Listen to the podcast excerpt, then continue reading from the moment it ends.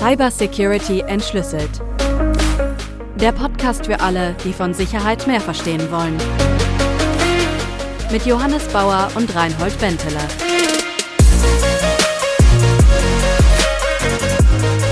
Guten Abend, Janis. Hey Reinhold. Hi, hi. So, für heute, wir haben nicht mal zehn Folgen geschafft und schon nehmen wir uns das Thema Quantenkryptographie vor. Ja, go big or go home. ja gut, stecken wir mal ein. Heute ist Wochenende und ich war heute mit dem Rad unterwegs und ich habe mir vorgenommen, für meine Strecke, für meine Radtour, will ich so verschiedene Orte anfahren. Also ich will mal einen Eiskaffee trinken und ich will auf meinen Bänkle im Wald. und ich will noch wo was einkaufen und so weiter und so fort. Und da könnten jetzt noch viel, viel mehr Orte hinzukommen. Und die Frage ist, die ich mir gestellt habe, was wäre die optimale Tour, damit ich so wenig Energie wie möglich verbrauche, um all diese Punkte anzusteuern. Ja, weil ich bin ja ein fauler Typ, ja, und ich will alles sehen, ich will alles erleben, ich will alles mitnehmen. Aber eben, was ist dann die optimale Strecke? Und dann kann ich mir natürlich überlegen, okay, fahre ich zuerst zum Eiscafé oder fahre ich zuerst dorthin und so weiter. Das heißt, ich muss mir so zusammenlegen, wie wäre denn die optimale Strecke, damit ich von den Bergen, von den Tälern her und so weiter mit möglichst wenig Energieverbrauch rauskomme. In der Informatik ist das Problem als Traveling Salesman Problem bekannt. Sagt dir das was? Erinnerst ich, du dich noch dunkel? Ich kenne das als Traveling Reinhold Problem.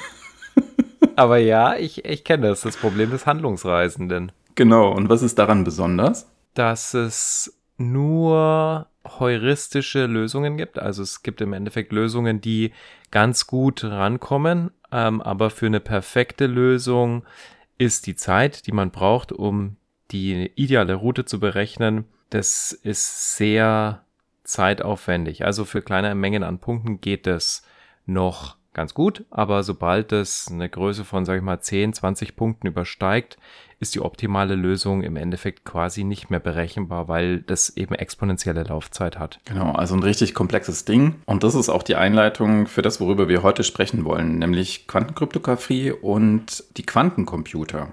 Quantencomputer ist was, was wir schon seit ein paar Jahren immer mal wieder hören in den Medien, dass es sowas gibt, dass bestimmte Firmen auch jetzt Quantencomputer gebaut haben und damit auch schon Berechnungen durchgeführt haben. Und oft denkt man so vielleicht, okay, Quantencomputer ist jetzt so der nächste Schritt. Also jetzt sind es noch richtig tolle Computer, mit denen habe ich eine, da habe ich eine tolle CPU drin, sind richtig schnell und das nächste ist dann vielleicht in ein paar Jahren der Quantencomputer. Aber da muss man ein bisschen aufpassen, ein bisschen unterscheiden, ne? Ja, also ein Quantencomputer ist definitiv halt nicht einfach nur ein schneller Computer und ganz im Gegenteil, ein Quantencomputer ist halt für das Allermeiste, was du heute so machst, eine Mail schreiben oder eine Excel-Tabelle bearbeiten oder so Zeugs, halt einfach richtig schäbig. Also der, der, der wäre da mega ungeeignet und richtig teuer dafür. Also es wäre verschwendete Liebesmüh. Warum sind die eigentlich so teuer, ne? Ich weiß nicht, die muss man ganz schön kühlen, aber am Ende haben die nur ein paar Bits. Die haben aber ein paar Qubits. Die haben nicht ja nur ein paar Bits, sondern ein paar Qubits. Das ist ja der Clou. Also so ein Bit in der Informatik, das ist halt entweder 0 oder 1. Das ist nichts dazwischen. Das ändert auch nicht spontan einfach seinen Zustand von 0 auf 1, sondern das ist immer eine deterministische Operation. Das wollen wir so, das designen wir so, dass die nicht so hin und her springen. Bei einem Qubit ist das anders. Aus der Quantenmechanik würde man sagen, das ist eine Superposition von 0 und 1. Also es ist im Endeffekt eine Wahrscheinlichkeitsverteilung von Werten, die dieses Bit annimmt. Es ist im Endeffekt 0 und 1, ja, man kann sagen gleichzeitig und im Endeffekt auch alles dazwischen. Also das ist ein bisschen weird. Das verhält sich halt einfach ganz anders als so ein normales Bit. Und damit einher geht eben, dass sich ganz bestimmte Algorithmen dadurch sehr viel effizienter lösen lassen. Algorithmen, die auf einem klassischen Computer exponentielle Laufzeit hätten, haben eben auf einem Quantencomputer dann möglicherweise nur polynomielle Laufzeit. Und das ist natürlich genau das, was interessant ist. Ja. Genau, also es spielt sich alles auf der Quantenebene ab. Also es ist im Prinzip einfach eine ganz andere Physik, mit der wir es zu tun haben, statt eben, statt wie du es gesagt hast, mit den klassischen Bits, die wir aus unserem Computer kennen, handelt es sich eben um Quantenzustände. Genau, also um, um Superposition und um Verschränkung von Quantenzuständen. Man muss ein bisschen aufpassen. Also im Endeffekt kann man natürlich auch, wenn man trollen will, kann man natürlich auch sagen, hä, ich habe doch einen Quantencomputer, ja, mein Computer heutzutage, der besteht aus Transistoren, Was sind das für Transistoren? Das sind FETs, also Feldeffekt-Transistoren. Was ist ein Feldeffekt? Ein Feldeffekt ist ein Quanteneffekt. Also habe ich doch Quanteneffekte in meinem Computer. Aber ja, hm, stimmt schon irgendwie, ja, netter Troll, eins von zehn Sternen. Aber es ist halt nicht die Art von Quanteneffekt, die einem Quantencomputer zu seiner Effizienz verhilft. Und dann gibt es noch diese schräge Eigenschaft, dass wenn man den Zustand von den Quanten eben messen will, also schauen will, wo sich das gerade befindet, dann verfälscht man im Grunde das Ergebnis, das man herausfinden will, richtig? Ja, genau, das ist auf jeden Fall so eine Eigenschaft von so Quantensystemen, dass die Messung immer gleichzeitig den Zustand eben beeinflusst. Und das ist natürlich auch ein Effekt, den du in einem Quantencomputer siehst. Jetzt haben wir beide nicht Physik studiert. Ich habe es nach der 10. Klasse abgewählt für Chemie. Ich würde vorschlagen, wir gehen rein in die Quantencomputer selber, die es jetzt zum Zeitpunkt 2022 gibt und was die so machen und worin die sich vielleicht auch unterscheiden. Ne? Das Thema Quantencomputer ist ein Thema voller Missverständnisse, würde ich sagen. Und zwar ist es so, man liest ja ganz oft, ah ja, wir haben jetzt einen Quantencomputer mit keine Ahnung, 200 Qubits oder so, ja. Und dann gibt's da äh, tolle Messungen, die irgendwelche Firmen machen und die sagen, der Beweis, wir nennen es Quantum Supremacy, also die Quantenüberlegenheit, der Beweis, dass du halt einen gescheiten Quantencomputer hast, ist, dass du irgendein Problem lösen kannst, das du auf einem klassischen Computer nicht lösen könntest. Also nicht in, keine Ahnung, 10.000 oder 100.000 Jahren. Und wenn du das zeigen kannst, dann hast du einen guten Beweis erbracht, dass dein Computer halt mehr kann als ein klassischer Computer, dass es halt nicht nur einfach ein hochparalleler Rechner ist oder so. Und das Problem ist, auch bei den Publikationen, die man da sieht, widersprechen sich die Ergebnisse oft. Ja, also da kommt eine Firma, die sagt, haha, wir haben hier einen mega coolen Quantencomputer, guckt euch das an, wir haben dieses und jenes Problem gelöst und zwar nur in zwei Tagen und es bräuchte eigentlich 10.000 Jahre. Und dann kommt vielleicht ein paar Wochen später irgendeine andere Firma und sagt, hä, nee, euer Problem, das haben wir auf unserem Cluster auch gelöst und das ist kein Quantenrechner. Also Edge Badge, das ist, das war irgendwie Murks. Und dazu kommt halt auch noch, dass es selbst in, sag ich mal, echten Quantencomputern, also Quantencomputer, die echt mit Qubits arbeiten, verschiedene Mächtigkeiten gibt. Also da gibt's welche, die sind vielleicht nur geeignet, bestimmte Optimierungsprobleme zu lösen. Also mhm. dieses Problem des Handlungsreisenden ist genauso ein Optimierungsproblem. Es gibt andere Probleme, zum Beispiel aus der Medizin, aus der Krebsforschung.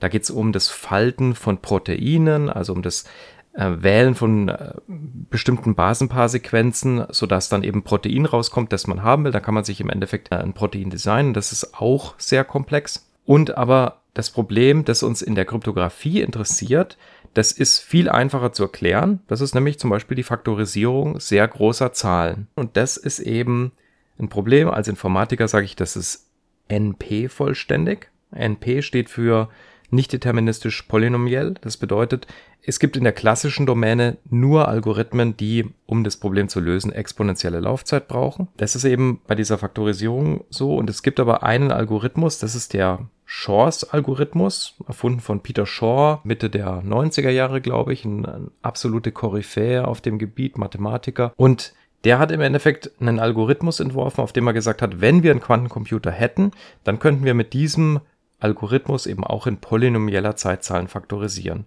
Und dass dieser Algorithmus funktioniert, das ist auch tatsächlich schon gezeigt worden, indem man nämlich genau die Zahl 15 faktorisiert hat. Das ist jetzt aber so eine Sache. Da ist man ganz schnell und sagt, haha, ja, ihr habt die 15 faktorisiert. Herzlichen Glückwunsch. das ist die Reaktion, die man halt oft kennt. Aber diese Leistung ist ganz im Ernst jetzt, also ohne Witz und Joke. Die ist überhaupt nicht gering zu schätzen. Also im Endeffekt diesen Nachweis zu erbringen, dass zum einen ein Quantencomputer so funktioniert, wie wir denken, dass er funktioniert und dass der Algorithmus das tut, bei dem wir denken, dass er es tut, das ist eine immense Leistung gewesen. Und diese Faktorisierung von der Zahl, klar, natürlich 15 kann jeder faktorisieren, das ist kein Problem, das kann man im Kopf machen, aber darum geht's gar nicht, ja. Also es geht darum zu zeigen, dass diese Prinzipien tatsächlich stimmen und das ist halt gezeigt worden. Und es ist halt auch muss man auch sagen, noch keine größere Zahl faktorisiert worden mit Hilfe von Shors Algorithmus, weil wir noch keinen Quantencomputer gebaut haben, der eben über die geeignete Menge an Qubits verfügt, dass wir das könnten. Mhm. Und das ist voll spannend, finde ich. Ja, genau. Das ist jetzt der Stand. Aber ich meine, irgendwann kommen wir ja wahrscheinlich dahin, also dass die Quantencomputer besser werden, dass sie entsprechend auch die größeren Zahlen knacken können und so weiter. Ich denke, wir sollten mal dahin kommen, warum das eigentlich ein Problem ist und vielleicht nochmal einen Schritt zurückgehen. Wir hatten in der Folge von Verschlüsselung, hatten wir erklärt, was asymmetrische Verschlüsselung ist und was symmetrische Verschlüsselung ist. Und ein Merkmal von asymmetrischer Verschlüsselung ist eben das gemeinsame Geheimnis, das ausgehandelt wird beim Schlüsseltausch, das dann in der Sitzung für die symmetrische Verschlüsselung herangezogen wird. Ne? Also dieses Geheimnis, das zu berechnen, dafür machen wir vorher eben diesen gemeinsamen Schlüsselaustausch. Und dieser Schlüsselaustausch basiert auf den Prinzipien, dass man eben etwas relativ einfach berechnen kann, was man aber nicht mehr einfach zurückrechnen kann. Und das ist das, was du eben gerade angesprochen hast mit dem Faktorisierungsproblem. Ne? Also, dass man eine relativ große Zahl hat und die nur schwer in ihre Faktoren zerlegen kann. Aber das Berechnen, also die Multiplikation dessen, ist ja super einfach und geht schnell. Und an dem Punkt sind wir. Ne? Also, das ist das, was uns Sorgen macht oder Sorgen machen kann, worüber wir jetzt nachdenken müssen, dass eben dieses Prinzip durch die Mächtigkeit von dem, was man über Quantencomputer eben machen kann, dass es eben in Gefahr gerät. Genau, das ist vollkommen richtig erklärt. Also es geht immer darum, dass es im Endeffekt einen einfachen Weg gibt, was zu berechnen, wenn man ein bestimmtes Geheimnis kennt.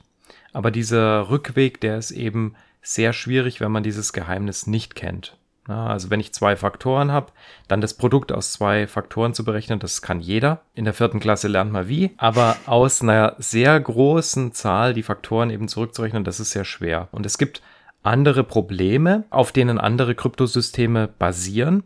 Aber das Prinzip ist immer dasselbe. Wenn du irgendwas hast, die eine Richtung ist ganz einfach, aber die Rückrichtung, die ist klassischerweise sehr schwer. Und das ist jetzt genau der Punkt. Wenn wir einen Quantencomputer hätten, der hinreichend viele Qubits hätte und zusätzlich halt in der Lage ist, Shorts Algorithmus auszuführen, weil das können halt eben einfach nicht alle Quantencomputer. Also die allermeisten sogar können das einfach nicht. Und unter den Bedingungen würde dann auch dieser Rückweg plötzlich einfach werden. Zumindest für den, der den Quantencomputer hat. Also typischerweise die mit viel Kohle, die Interesse daran haben. Wer ist das? Das ist die NSA, ja. Also die haben da richtig Interesse dran, sich einen hinzustellen. Und damit wären tatsächlich alle klassischen Kryptosysteme, die wir heute haben, also RSA basiert auf diesem Faktorisierungsproblem, elliptische Kurven-Kryptosysteme basieren auf dem elliptische Kurven diskreten Logarithmusproblem und so weiter und so fort, die wären alle von heute auf morgen kaputt, die wären alle gebrochen, weil im Endeffekt diese Grundvoraussetzung nicht mehr gegeben ist. Es ist jetzt auch der Rückweg einfach durch den Quantencomputer. Und das ist was, was einem Sorge machen kann zumindest. Wobei tatsächlich auch, also es ist auch noch im Stand der Forschung nicht ganz klar, ob es so einen Quantencomputer überhaupt geben kann, theoretisch. Es gibt Forscher, die das bestreiten, die sagen, dieses Problem, hinreichend viele Qubits zu verschränken, das skaliert nicht gut genug, dass es überhaupt beherrschbar ist. Also es bedeutet, man weiß es nicht, aber als Kryptograph ist man eher konservativ. Da sagt man sich eher, naja, ich denke mir mal, die NSA hat sowas im Keller und dann, was wäre wenn? Was könnte ich dann machen? Jetzt gehen wir mal davon aus, dass es diese Quantencomputer irgendwann gibt.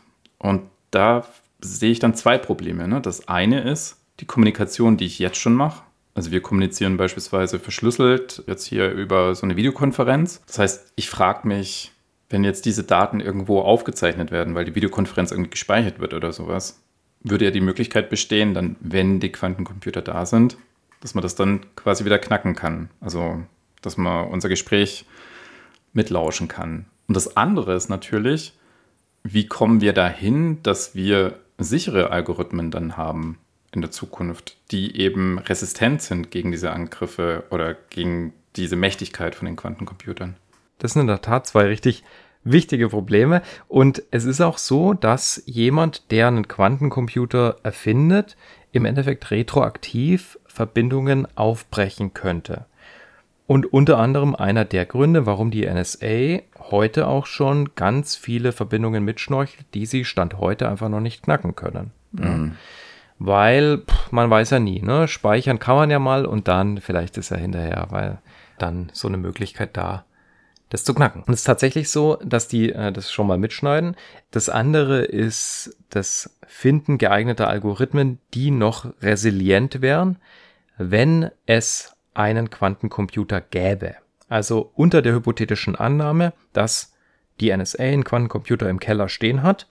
Wie kann ich jetzt kryptografisch kommunizieren und trotzdem kann die NSA nicht mitlesen, was ich da mache? Also mitlesen kann sie im Sinne von, sie speichert sich das gern mal, aber sie kann es halt nicht entschlüsseln. Genau, und wie könnte man einen Algorithmus so designen, dass sie es auch nicht entschlüsseln könnte, wenn sie einen Quantencomputer im Keller hat? Und das ist im Endeffekt das Feld, das sich als sogenannte Postquantenkryptographie bezeichnet. Das ist ein Begriff, den hat ein weltbekannter Kryptograph, Daniel Bernstein, erfunden im Jahr 2003 und der hat sich da schon mal drüber Gedanken gemacht, wie könnten wir Algorithmen so designen, dass die halt immer noch sicher wären. Also wobei Postquantenkryptographie, das hat sich für mich am Anfang ein bisschen komisch angehört, weil das so klang so als, was kommt nach den Quantencomputern, weißt du, was ich meine? Also was ist so das nächste? Aber es geht natürlich darum, Postquantenkryptographie, wenn das also dann da ist, also wenn die Quantencomputer entsprechend funktionieren, wie da die Algorithmen dann eben designt werden müssen. Genau. Welche Algorithmen basieren auf Problemen, für die es auch wieder diese Eigenschaft gibt, dass es einen einfachen Hinweg gibt, aber einen schweren Rückweg. Aber hier hilft dir jetzt plötzlich der Quantencomputer nicht und der beschleunigt diesen Rückweg nicht. Ja, und es stellt sich raus, da gibt es einige. Äh, da gibt es sogar ziemlich viele eigentlich. Und nutzen die dann das Prinzip, dass es ein Algorithmus ist, der einfach nicht auf die Mechanik von den Quantencomputern passt? Weißt du, was ich meine? Also, dass es einfach eine Klasse von Algorithmen ist, die durch Quantencomputer nicht gelöst werden können? Oder ist es einfach unmöglich? Also gehen wir davon aus, dass alle Algorithmen im Grunde letzten Endes berechnet werden können über einen Quantencomputer. Weißt du, was ich meine? Ja, das ist eine Frage, die lässt sich, würde ich sagen, so pauschal gar nicht beantworten. Wir haben gewisses Wissen über das Verhalten von Quantencomputern oder über die erwartete Laufzeitveränderung von bestimmten Algorithmen in der Präsenz eines Quantencomputers. Also wie viel schneller lassen die sich berechnen. Und darauf basieren natürlich auch die Annahmen der Komplexität und die Annahmen, dass Algorithmen durch einen Quantencomputer nicht gebrochen werden können. Aber prinzipiell ist es natürlich so, dass es auch bei den Algorithmen, bei denen wir heute glauben, dass die Quanten sicher sind, sein kann, theoretisch, dass jemand einen Algorithmus findet, der dann eben auch zu einer Beschleunigung auf einem Quantencomputer führt und dass wir den heute noch nicht kennen. Das ist auf jeden Fall nicht ausgeschlossen. Und allgemein muss man sagen, das Forschungsfeld ist extrem jung. Also wenn du dir überlegst, ja, die Faktorisierung von Zahlen, also das hat Euklid schon gemacht, ja, und hat sich damit beschäftigt. Also das ist seit tausenden Jahren wird dieses Problem studiert. Mhm. Da haben sehr, sehr viele brillante Mathematiker, ja, Gauss, Leibniz, Emmy Noether, ja, die haben sich damit beschäftigt und auseinandergesetzt. Und es ist keinem bisher was Effizienteres eingefallen als die Algorithmen, die wir halt heute haben. Aber bei den Algorithmen, auf denen die heutigen Postquantenalgorithmen basieren, oder zumindest die, die im Moment so als Vorschlag gemacht werden, die sind einfach viel weniger studiert. Und ich sage jetzt mal ganz platt gesprochen, da haben wir alle, also als Kryptografen in der Welt, ziemlich wenig Ahnung, ja, vergleichsweise, ja, ähm, zu diesen klassischen Problemen, wo es wirklich richtig viel Studien dazu gibt und richtig viel Forschung dazu schon. Du hast gerade von dem Daniel Bernstein gesprochen, 2003, eben entsprechend relativ frisches Feld. Erfinder von Postquantum. Zudem gibt es, glaube ich, auch noch eine nette Geschichte, ne? Also der Daniel Bernstein, ja, der hat damals im Endeffekt diese Postquanten-Krypto losgetreten und das ist, würde ich sagen, zweifelsohne ein brillanter Kryptograph. Aber, ich habe es auch schon mal gesagt, in der Cybersecurity-Welt, da sind viele Leute halt einigermaßen verhaltensauffällig. Ich nehme mich ja da ja gar nicht aus. ja. Also ist halt einfach so. Und der halt auch. Und der hat im Endeffekt so ein bisschen Drama jetzt gerade losgetreten. Es war erst vor okay. einer Woche oder so. Und zwar folgendes.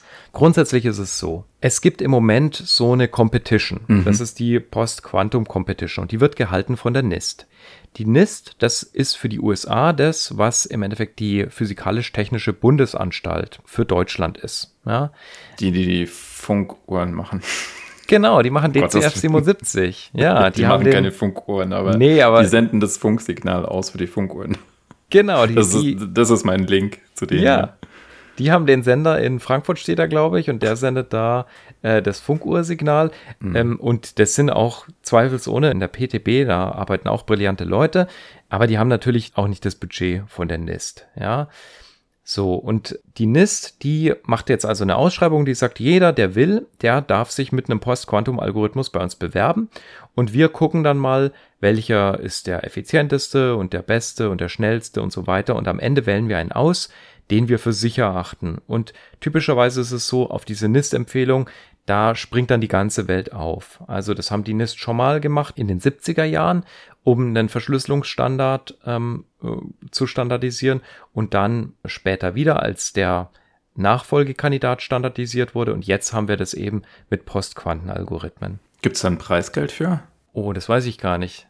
Aber es ist jetzt eh schon zu spät, sich zu bewerben. Wir, wir werden nicht mehr reich und wir werden nach der Virenscanner-Folge eh nicht mehr reich, Reinhold. Verdammt. Aber ich frage mich gerade, was die Motivation ist. Ne? Also ich meine, klar, das ist natürlich die Motivation eines Forschers, einen entsprechenden sicheren Algorithmus zu designen und den einzureichen und am Ende steht dann vielleicht irgendwann der eigene Name drauf, oder? Also das ist, denke ich mal, so die Motivation, ne?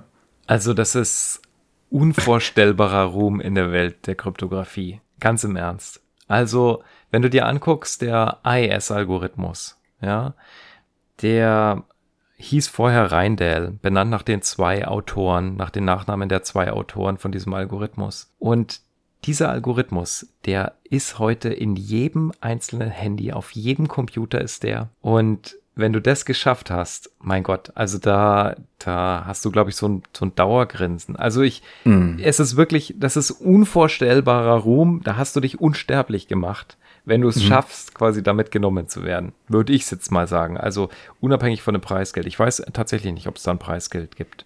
Das glaube ich. Aber ich habe dich unterbrochen. Also es gibt jetzt im Grunde gerade einen Wettbewerb, der seit einer gewissen Zeit läuft. Es wurden bereits vier Verfahren eingereicht, hast du gesagt, ne? Genau, der Wettbewerb, der läuft nicht erst seit gestern. Der Wettbewerb, der läuft seit 2017. Also jetzt schon fünf Jahre.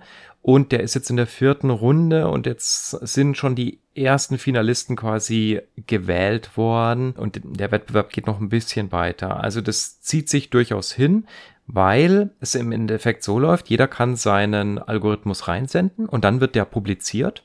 Und dann gucken sich alle Kryptografen der Welt den Algorithmus an und jeder kann seinen Senf dazu abgeben.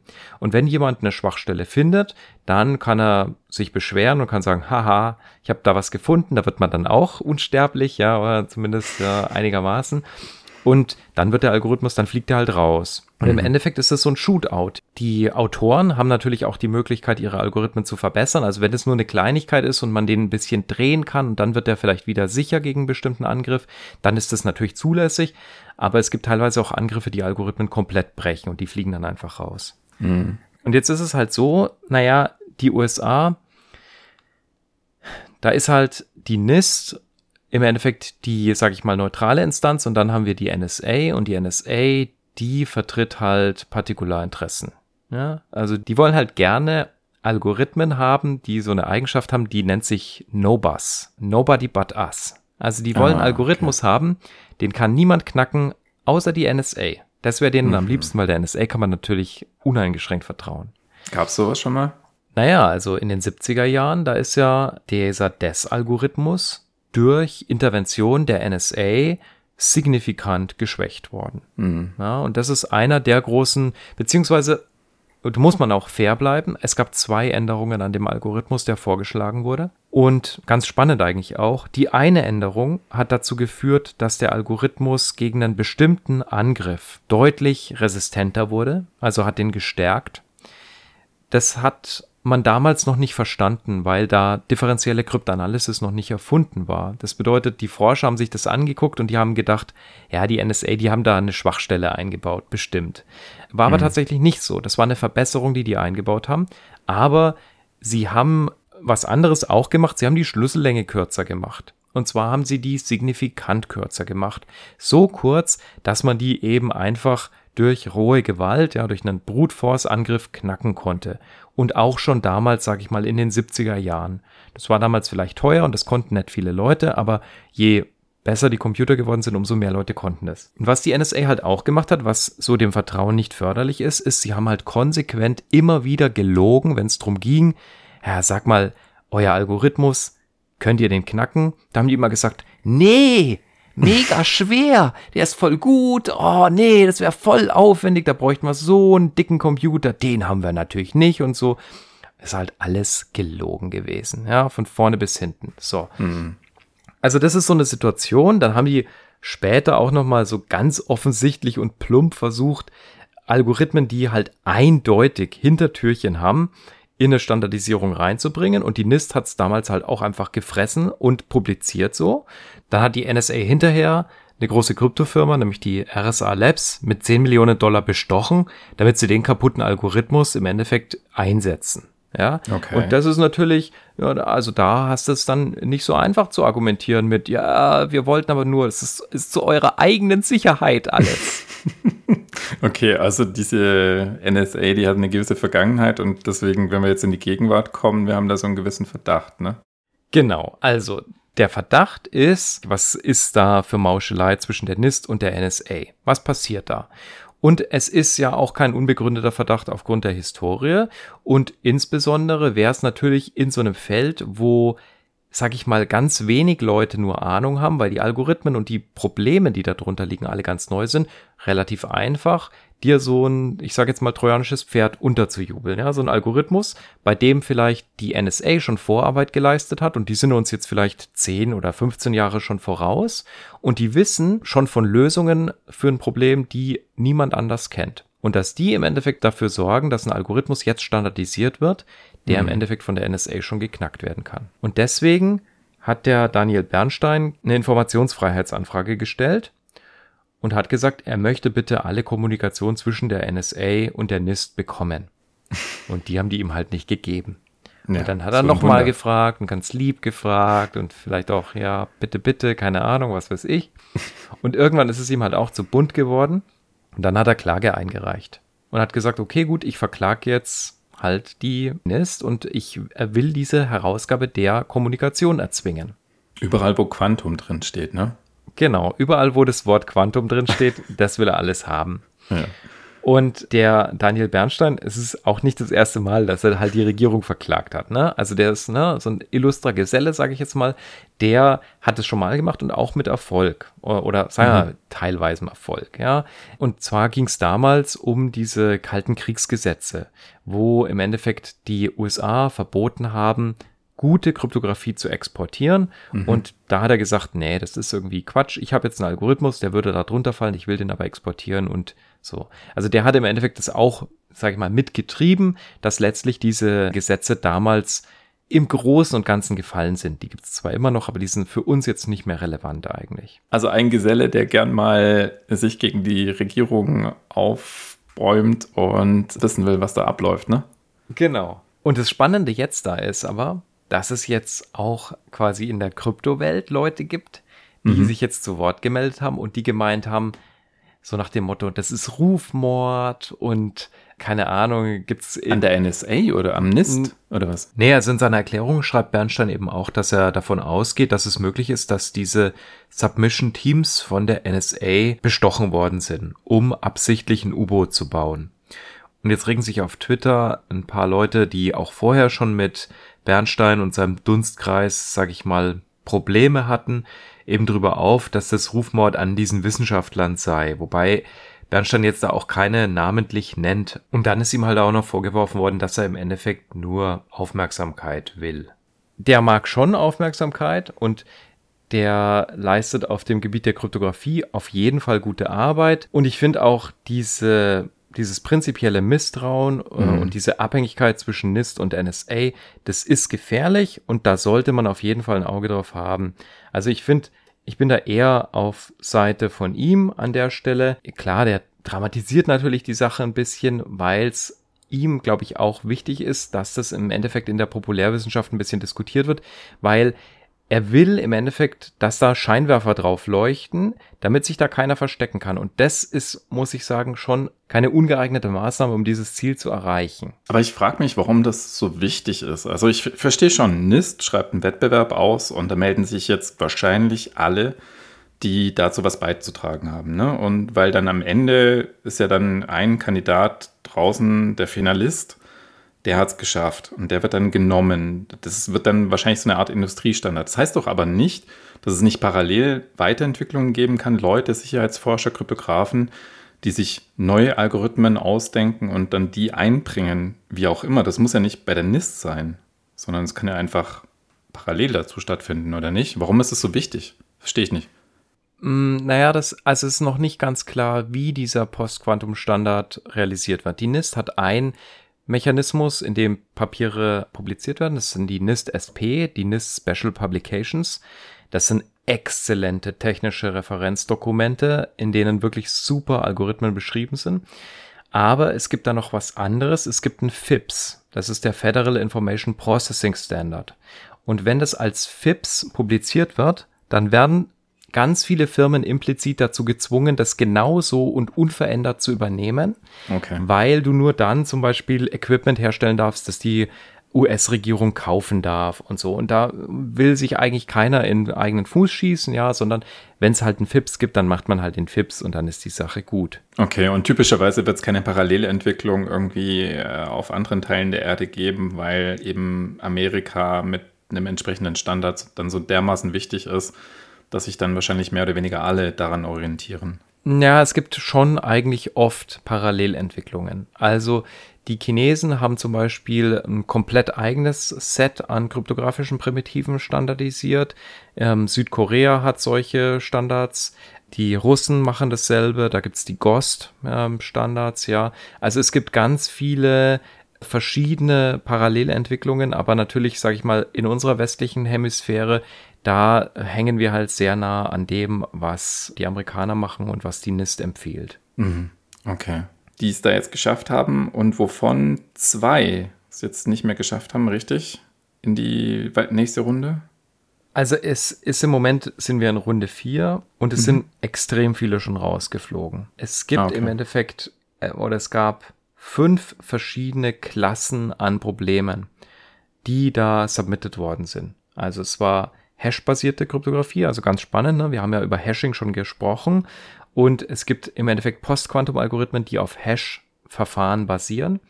Es gibt Lattice-basierte Systeme, Gitter-basierte Systeme, die sind auch relativ gut erforscht eigentlich heutzutage schon. Dann gibt's Code-basierte Verfahren, das sind so fehlerkorrigierende Verfahren, die, mhm. also heute Verfahren, die man eben zur Fehlerkorrektur verwendet. Es gibt multivariate Kryptographie und es gibt ein ziemlich abgefahrenes Problem, das sind die super singulären elliptische Kurven Ja, das klingt. Gott, genau, oh Gott, oh Gott. Das ist genau so, wie es klingt. ähm, also es ist, ich äh, möchte hier jetzt auch nicht quasi. Ähm, Wir machen jetzt keinen Exkurs zu elliptischen Kurven, ne? Nee, ich möchte jetzt auch nicht pretenden, dass ich weiß, was cool. das ist. Also elliptische Kurven ist das eine, das ist, das kann man, glaube ich, auch, das könnte man noch ganz gut erklären. Mhm, Aber ja. äh, super singuläre ähm, Isogenien auf elliptischen Kurven, das muss ich sagen, ich habe es gelesen, aber verstanden habe ich es halt nicht. Also das ist, würde ich sagen, ein ganz eigenes Problem. Aber was man an dem richtig gut sieht, ist, und das ist auch ganz spannend, das ist ein Problem, das ist publiziert worden und das ist, also ich glaube, bis in Runde 4 gekommen. Das ist bis in Runde 4 gekommen und da sind eigentlich nur die Probleme, die quasi gut sind. Ja, so. Das bedeutet, es ist publiziert worden und relativ weit gekommen und es war auch extrem attraktiv. Also das Problem ist ja, diese Postquanten-Algorithmen, muss man nämlich auch dazu sagen, die sind alle eigentlich ziemlich scheiße. Also verglichen okay. mit klassischer Kryptographie. Die halten zwar einem Quantencomputer stand und das ist voll schön, aber die haben halt zum Beispiel riesige Schlüssel, ja, oder die sind ah, okay. mega langsam. Und das ist halt Kacke. Das willst du halt nicht haben, wenn du auf deinem Handy mit Edge ja irgendwo sitzt und dann dir ein Megabyte erstmal runterladen musst, damit du den Schlüssel austauschen kannst. Das ist Kacke. Das will niemand. Und dieses Psych-Problem, also diese supersingulären Isogenien, das war voll schick, weil das war schnell und es war vergleichsweise klein und es war postquantensicher. Ja, also das hat quasi so alle Boxes gecheckt. Und mhm. das ist auch schon implementiert worden. Also Cloudflare und Google, die haben gesagt, wir starten da mal ein Experiment und wir bauen das einfach mal in den Chrome ein. Ja, mhm. und wir versuchen das jetzt mal. Auf Serverseite macht's Cloudflare und auf Client-Seite macht's Google.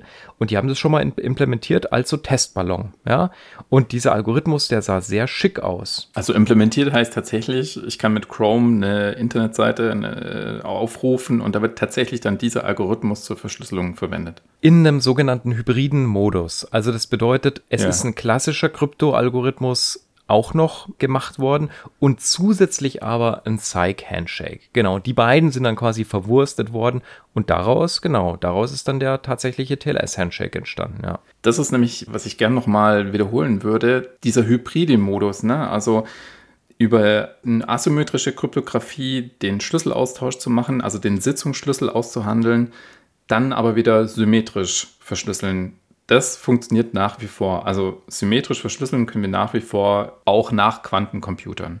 Das ist ein extrem guter Punkt. Um die Frage erstmal zu beantworten. Also diese hybride Verschlüsselung ist irreführend und das tut mir leid, ich habe das auch blöd verwendet jetzt. Das, was du sagst, ist hybride Verschlüsselung. Genau, ich mache einen asymmetrischen Schlüsselaustausch und ich verschlüssel dann symmetrisch weiter. Mhm. Aber es gibt eine andere Form von hybriden Schlüsselaustausch. Das ist, ich nehme zwei asymmetrische Algorithmen und daraus mache ich dann wiederum hybrid symmetrisch weiter. Das ist das, was man bei Postquanten verwendet. Und es ist dummerweise, irreführenderweise derselbe Begriff. Okay. Was du sagst aber, ist, wie sicher sind symmetrische Algorithmen, wenn es einen mhm. Quantencomputer gäbe? Und da haben wir sehr gute Informationen drüber. Die Sicherheit von symmetrischen Algorithmen, die würde sich im Endeffekt halbieren. Mhm. Also ein IS 256, der wäre dann noch so sicher wie IS 128. Und das ist sehr sicher. Also mhm. das bedeutet, da haben wir nicht so große Bauchschmerzen wie bei den asymmetrischen Algorithmen. Mhm. Okay. Was machen wir denn jetzt? Also ich meine, ich bin jetzt vor dem Problem, dass die Kommunikation, die ich jetzt mache, potenziell später entschlüsselt werden kann. Also idealerweise würde ich doch jetzt dann schon Algorithmen einsetzen, die resistent sind gegen die potenziellen Angriffe durch Quantencomputer. Also es wird ja irgendwann so eine Phase geben in der Zukunft, wo wir uns dann entscheiden müssen, okay, springen wir jetzt schon auf diese Post-Quantum-Kryptographie oder eben noch nicht. Genau, und das war ja das, was in diesem Experiment quasi Google und Cloudflare eben probiert mhm. haben, dass sie sagen, okay, wir bauen das jetzt mal ein und wir machen das einfach on top. Wir machen im Endeffekt das Sicherheitsniveau klassisch so, wie es ist, aber wir machen zusätzlich noch diesen Psych Schlüsselaustausch und der wird einfach zusätzlich verwendet. Und weil der halt relativ effizient handhabbar ist, haben die den ausgewählt. Und der ist ja auch richtig weit gekommen. Und jetzt, wirklich also vor ein, zwei Wochen, gab's einen absoluten Paukenschlag, der durch die ganze Kryptowelt gegangen ist. Und es publizieren zwei Autoren ein Paper und sagen, das ganze Problem ist kompletter Mist. Das ist krass knackbar und zwar komplett knackbar. Innerhalb auf einem Laptop, glaube ich, innerhalb von einem Tag oder so.